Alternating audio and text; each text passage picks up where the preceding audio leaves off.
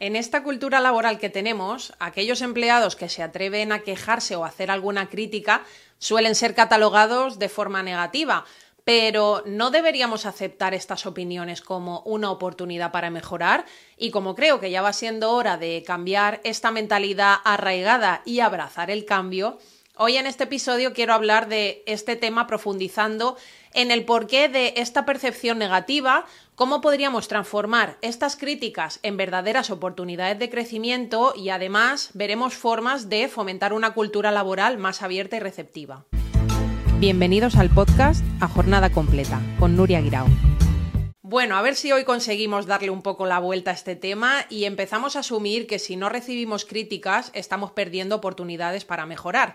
Que quede claro que no se trata simplemente de aceptar ciegamente cada queja, sino más bien se trata de reconocer el valor de cada idea que nos ofrecen, incluso si no todas pueden ser implementadas, pero es esencial tomarnos el tiempo para explicar las razones detrás de nuestras decisiones y trabajar en conjunto para encontrar soluciones que beneficien a todos.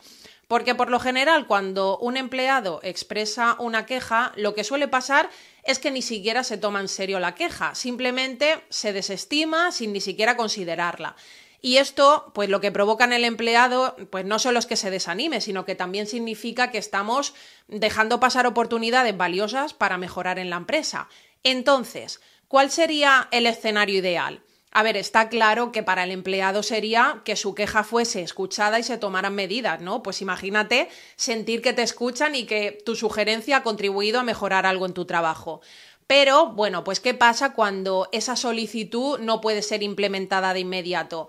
Pues no debería ser el fin del mundo, eh, porque puede haber diversas razones para ello, pero lo importante es explicar por qué no se puede hacer el cambio en ese momento y si se tiene en mente considerarlo para un futuro.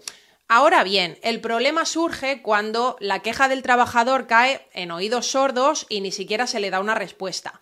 Y lo peor es cuando esa falta de respuesta se convierte en un patrón.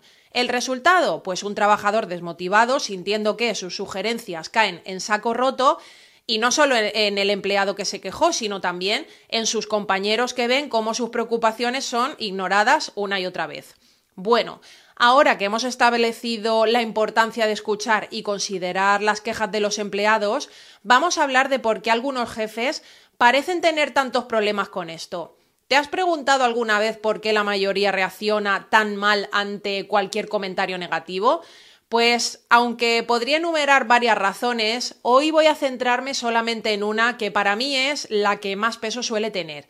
Y estoy hablando del ego. A ver, todos tenemos uno, ¿verdad? Es como nuestro escudo protector, una especie de armadura contra el mundo, pero para algunos jefes su ego es como su identidad misma, ¿no? Es lo que los hace sentirse seguros, confiados, poderosos y cualquier crítica que reciban es como un golpe directo a ese ego y eso, pues a ver, pues no sienta nada bien. Claro, tú imagínate, Has trabajado duro para llegar a donde estás, te has esforzado, te has sacrificado mucho, has tomado decisiones difíciles y entonces, zas, un empleado va y te critica. Pues es como si ese trabajo duro fuera destruido en un segundo y es como si te dijeran que no eres tan bueno como creías. Y eso, amigos, duele en lo más profundo. Y ante esto, ¿cómo actúan? Pues de manera defensiva. ¿Está bien actuar así? Pues no es lo más conveniente, pero es importante entender de dónde viene esta reacción defensiva, porque si queremos cambiar esto, necesitamos entender cómo funciona el ego y cómo podemos superarlo.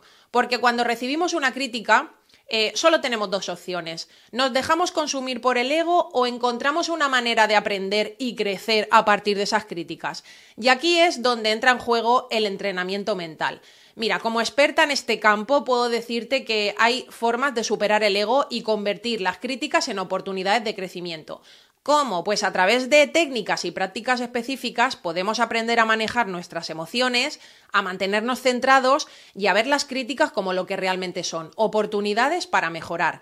Pero además de combatir el ego, para mí hay algo fundamental que necesitamos desarrollar como líderes y es la inteligencia emocional. Y algunos dirán, ¿eso qué es? Bueno, pues es la capacidad de reconocer, comprender y gestionar nuestras propias emociones y también las de los demás.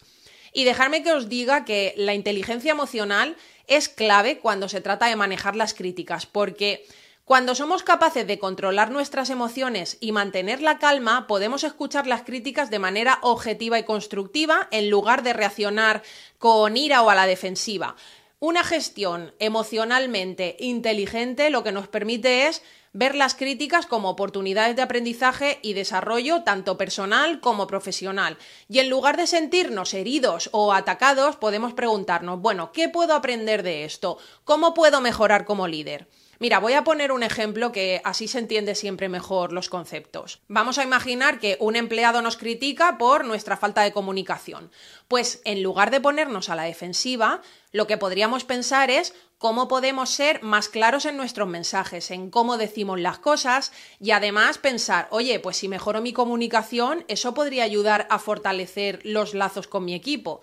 Te pongo otro ejemplo. Eh, alguien nos dice que no estamos mm, delegando lo suficiente. Pues podríamos reflexionar sobre cómo podemos distribuir mejor las responsabilidades y liberar un poco de tiempo para enfocarnos en las tareas importantes y en el crecimiento del equipo. En resumen, que haciendo un entrenamiento adecuado, cualquiera es capaz de convertir las críticas en oportunidades de desarrollo personal y profesional, responder de manera constructiva, aprender de nuestras experiencias y seguir creciendo como Y eso estaréis de acuerdo conmigo en que sin duda es un poderoso activo en cualquier entorno laboral. Así que si eres un jefe que lucha con el ego y las críticas, que sepas que no estás condenado a quedarte en ese lugar. Con el entrenamiento mental adecuado puedes transformar la forma en que percibes las críticas y convertirte en un líder mucho más fuerte y más efectivo. Así que deja ya atrás el ego, ábrete a nuevas posibilidades, déjate ayudar, que ser un líder no se trata solo de dirigir, sino también de aprender y crecer constantemente y eso incluye pues aprender a manejar las críticas de manera constructiva, así que no te quedes estancado y conviértete en una mejor versión de ti mismo como líder. Si te interesa saber más sobre este tipo de entrenamientos y cómo pueden beneficiarte como líder, te dejo más detalles en la descripción, ¿de acuerdo? Y nada más, espero que hayas disfrutado de este episodio y nos vemos en el siguiente. Un abrazo, chao.